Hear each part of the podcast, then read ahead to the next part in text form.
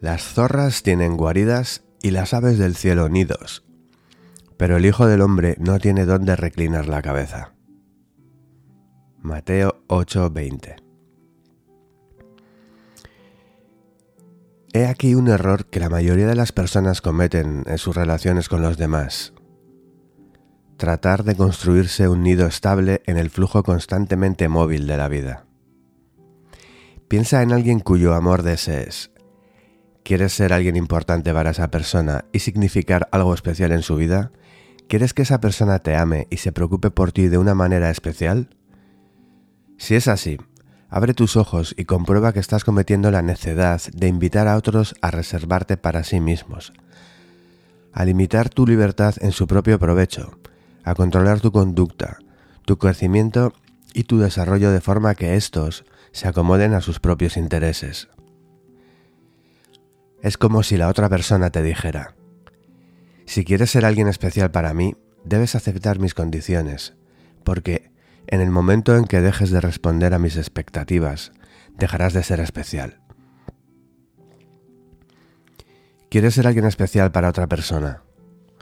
Entonces, has de pagar un precio en forma de pérdida de libertad. Deberás danzar al son de esa otra persona, del mismo modo que exiges que los demás dancen a tu propio son si desean ser para ti algo especial. Párate por un momento a preguntarte si merece la pena pagar tanto por tan poco. Imagina que a esa persona cuyo especial amor deseas le dices, déjame ser yo mismo, tener mis propios pensamientos, satisfacer mis propios gustos, seguir mis propias inclinaciones, comportarme tal como yo decida que quiero hacerlo. En el momento en que digas estas palabras, comprenderás que estás pidiendo lo imposible Pretender ser especial para alguien significa, fundamentalmente, someterse a la obligación de hacerse grato a esa persona y, consiguientemente, perder la propia libertad. Tómate el tiempo que necesites para comprenderlo. Tal vez ahora estés ya en condiciones de decir, prefiero mi libertad antes que tu amor. Si tuvieras que escoger entre tener compañía en la cárcel o andar libremente por el mundo en soledad, ¿qué escogerías? Dile ahora a esa persona, te dejo que seas tú misma a tener tus propios pensamientos, satisfacer tus propios gustos, seguir tus propias inclinaciones, comportarte tal como decidas que quieres hacerlo. En el momento en que digas esto, observarás una de estas dos cosas. O bien tu corazón se resistirá a pronunciar estas palabras y te revelarás como la persona posesiva y explotadora que eres,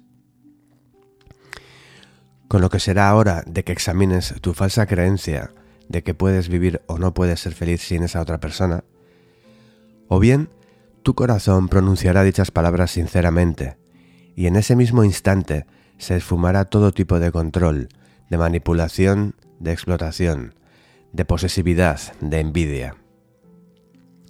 Te dejo que seas tú mismo, que tengas tus propios pensamientos, que satisfagas tus propios gustos, que sigas tus propias inclinaciones, que te comportes tal como decidas que quieres hacerlo.